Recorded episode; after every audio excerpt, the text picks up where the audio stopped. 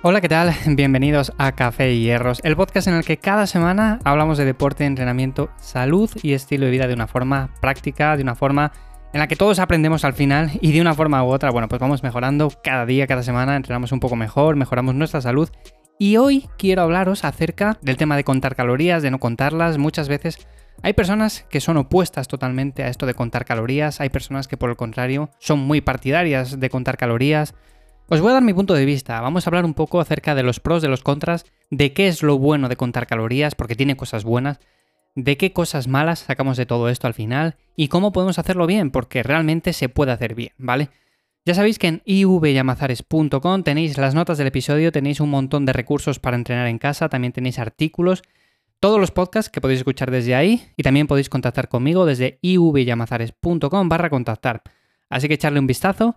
Y sin más, como digo, vamos a hablar un poco de esto hoy, porque me parece un tema muy interesante y sobre todo voy a hablar acerca de lo bueno que tiene contar calorías y de qué cosas malas podemos sacar también de esto, porque también tiene cosas malas si no sabemos hacerlo bien.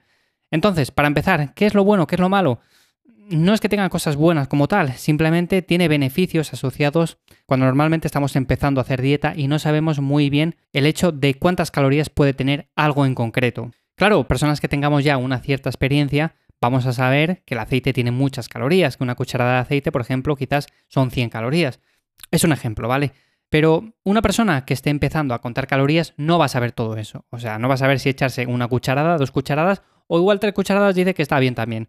Entonces, en un principio, sobre todo cuando estas personas que dicen, no cuentes calorías, no sirve absolutamente de nada, come sano, no comas ultraprocesados, elige bien tus alimentos y ya está. Vale, en cierto modo esto es verdad, pero cuando venimos de un problema en el cual no controlamos las cantidades de alimentos que ingerimos, esto va a ser muy difícil, porque vale, igual elegimos muy buenas cosas en los supermercados, pero realmente luego comemos demasiado. O sea, también se puede ganar peso a base de comer comida natural, comida sana, comida sin procesar, vamos a llamarlo así. Entonces, ¿qué quiere decir? ¿Que porque compremos arroz y comamos solamente arroz hervido, no vamos a ganar peso? Pues no, si comemos una cazuela de arroz hervido cada día vamos a ganar peso. Y sí, parece una tontería esto que estoy diciendo, pero hay personas que, claro, vienen de un problema bastante serio, no controlan las cantidades, al final son personas que comen muchas, muchas calorías al cabo del día y realmente lo que para mí quizás sea un plato más o menos decente, para esa persona puede ser casi casi como un aperitivo, para que nos entendamos.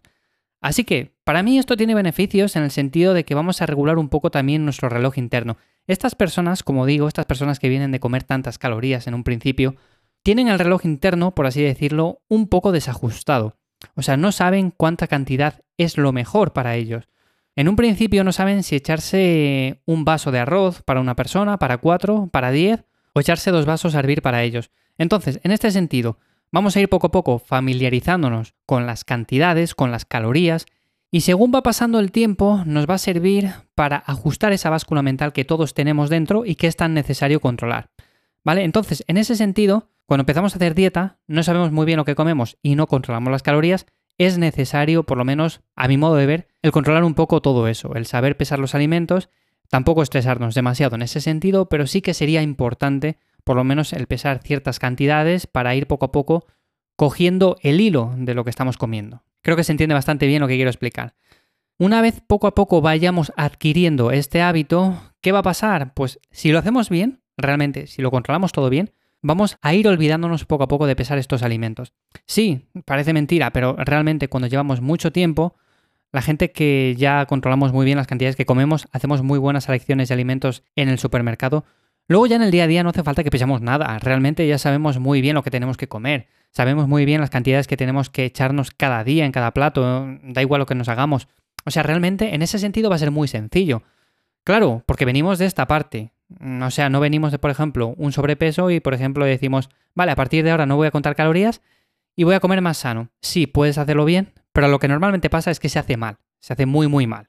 Así que, en ese sentido, vamos a ir poco a poco olvidándonos de la báscula, poco a poco ya vamos a ir controlando todas estas calorías y ya vamos a ir sabiendo poco a poco comer bien, que eso es muy importante, ¿vale? Así que ese sería mi consejo, eso sería lo importante de contar calorías y lo bueno que tiene al final esto que personas que nunca han sufrido sobrepeso, más o menos han llevado una vida saludable y han comido comida saludable, han comido comida sin procesar, pues lo tienen controlado, nunca les va a hacer falta contar calorías. Pero recordemos, hay muchas personas que vienen de sobrepeso, muchas personas que vienen con ciertos problemas que no saben realmente lo que tienen que comer, por lo tanto es muy muy importante. Dicho esto, ¿cuáles son los puntos negativos? Que también los tiene, por supuesto que los tiene. Por un lado tenemos ciertas obsesiones compulsivas, que esto al final genera mucho estrés. Obsesiones compulsivas en el sentido de que hay personas de que cualquier cosa se lo toman al final como algo que lo tienen que hacer sí o sí y repetirlo muchísimas veces para hacerlo bien. Por ejemplo, si yo te digo que tienes que comerte más o menos, vamos a poner un ejemplo, unos 100 gramos de arroz, claro, tú puedes hacer dos cosas, o bien pesarlo más o menos, decir, bueno, pues hoy son 90, mañana son 110, hoy son ciento y pico, bueno, más o menos. Yo cuando mando cantidades normalmente es lo que suelo decir, más o menos tienes que comer esto, más o menos tienes que eh, comer esta cantidad de proteínas, de grasas no tienen que ser cantidades fijas. El cuerpo no entiende al final de números fijos, ¿vale? Entonces, en ese sentido, no tendría demasiado sentido. Eso por un lado. Pero claro, tenemos la otra opción. Tenemos personas que quizás se lo toman con un poco más de estrés, esto de contar calorías, y al final, ¿qué tenemos? Pues que no solamente buscan la perfección buscando esos 100 gramos exactos, sino que además los pesan varias veces pensando que están mal pesados. O sea, pesan una vez, son 100 gramos lo vuelven a pesar y ven que pesa 101 gramos, por ejemplo. Claro, en ese sentido nos estresamos, quitamos un poco, volvemos a pesarlo, volvemos a ver que pesa 100 gramos. Esto es mucho estrés. Esto al final hay que ver un poco también, dependiendo de cada persona, si lo podemos mandar o no. Este tipo de personas al final yo nunca recomiendo que cuenten calorías. O sea, yo lo que haría sería más bien por porciones. Por ejemplo, una porción de arroz. Luego ya podemos definir el tema de las porciones como por ejemplo en tazas, en vasos, en puñados. Por ejemplo, un puñado de arroz, un puñado de cereales, lo que sea. Son métodos alternativos que también vienen muy bien y sobre todo en estos casos sería más recomendable que no, por ejemplo, contarlo porque al final lleva, como digo, a obsesiones, a estrés y al final, si esto nos genera más estrés, no tiene demasiado sentido hacerlo, ¿verdad? Así que, por un lado, un punto negativo quizás sea ese, ¿vale? Para estas personas. Otro punto negativo sería quizás no saber elegir alimentos. Porque, vale, está muy bien en contar calorías, pero si realmente luego vamos al supermercado y empezamos a comprar que si chocolates llenos de azúcar, que si ultraprocesados y todo este tipo de alimentos que no nos aporta nada, de poco nos va a servir que contemos calorías. O sea, no vamos a estar haciendo nada. Nuestro objetivo que es estar más saludables o simplemente perder peso. Perder peso se puede perder comiendo incluso comida realmente no saludable. Pero realmente si queremos perder peso de verdad, perder grasa, ganar músculo, estar más en forma, estar más saludables, lo que tenemos que hacer es comer buena comida, comer alimentos saludables. Os voy a poner un ejemplo muy ilustrativo que seguramente con esto lo vais a entender bien. Cuando vamos a la gasolinera a echar combustible al vehículo, elegimos normalmente gasolina, elegimos diésel, elegimos el tipo de carburante que lleva ese vehículo en concreto. Claro, yo por ejemplo, si tengo un vehículo que va a gasolina, no me planteo echarle diésel. Sé que se va a estropear, nosotros, para ir bien en el día a día, para tener salud, sabemos que tenemos que ingerir ciertos alimentos que tienen nutrientes, fruta, verdura, eh, diferentes semillas, cereales, frutos secos, carnes, aceites, de todo un poco, ¿no? Entonces, al final, podemos elegir esto, esto sería como la gasolina para mi coche, o podemos hacer la elección de comernos diésel, o sea, de comernos ultraprocesados, que en un primer momento quizás no estropee nuestro cuerpo en sí, pero esto a largo plazo vamos a ver cómo sí que repercute de una manera determinante. O sea que al final vamos a ver que tenemos peor salud, que tenemos una peor vitalidad en nuestro día a día, no nos apetece hacer ejercicio, estamos todo el día cansados.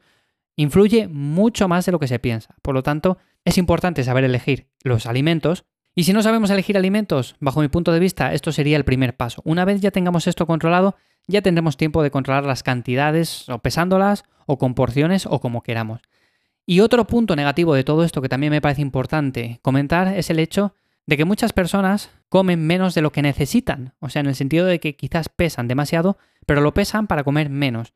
¿Por qué? Porque realmente pensamos que si comemos menos vamos a estar más saludables, vamos a perder peso, vamos a perder grasa, nos vamos a ver mejor y muchas veces no tiene nada que ver. O sea, a ver, imaginémonos que partimos de un sobrepeso, un ligero sobrepeso, ¿no?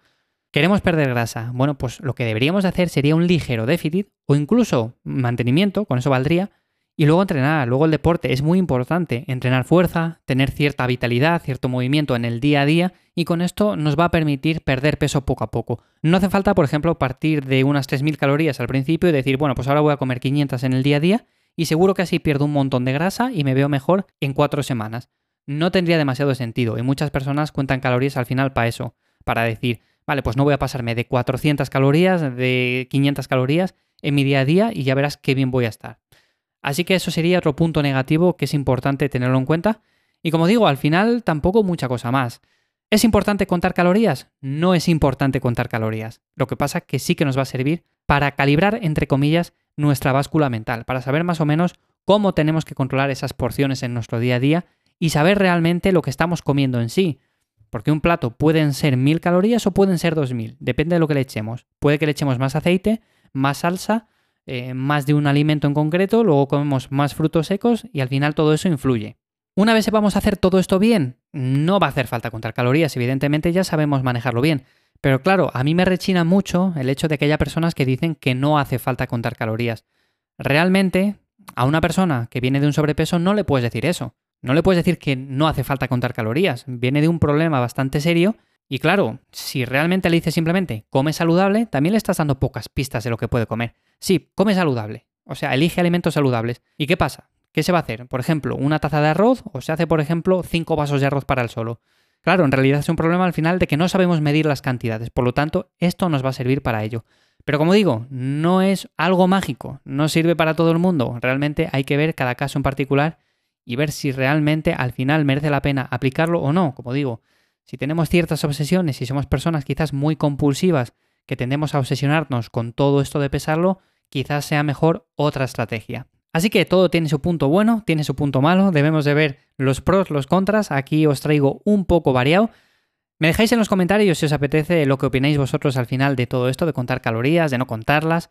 Yo, esto es mi punto de vista, básicamente, con personas que me llegan, en unas lo aplico, en otras no, dependiendo de cómo voy viendo lo que necesitan, lo que no necesitan.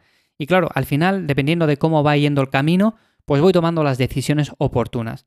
Pero realmente en un principio la verdad que tiene bastantes ventajas y es bastante recomendable. Sobre todo cuando ya manejemos bien todo el tema de alimentos y demás, ya no va a hacer falta. Así que como digo, dejadme vuestro comentario también desde donde me escuchéis. Si me escucháis desde Ivo, dejadme un comentario con vuestra opinión. También en ivyamazares.com me podéis comentar lo que queráis. Y en siguientes episodios seguimos hablando un poco acerca de diversos temas de entrenamiento, de deporte, de salud y de todo en general. Así que sin más, aquí lo dejamos hoy. Nos escuchamos dentro de 7 días. Espero que hayáis aprendido algo nuevo en este episodio, por lo menos os haya entretenido.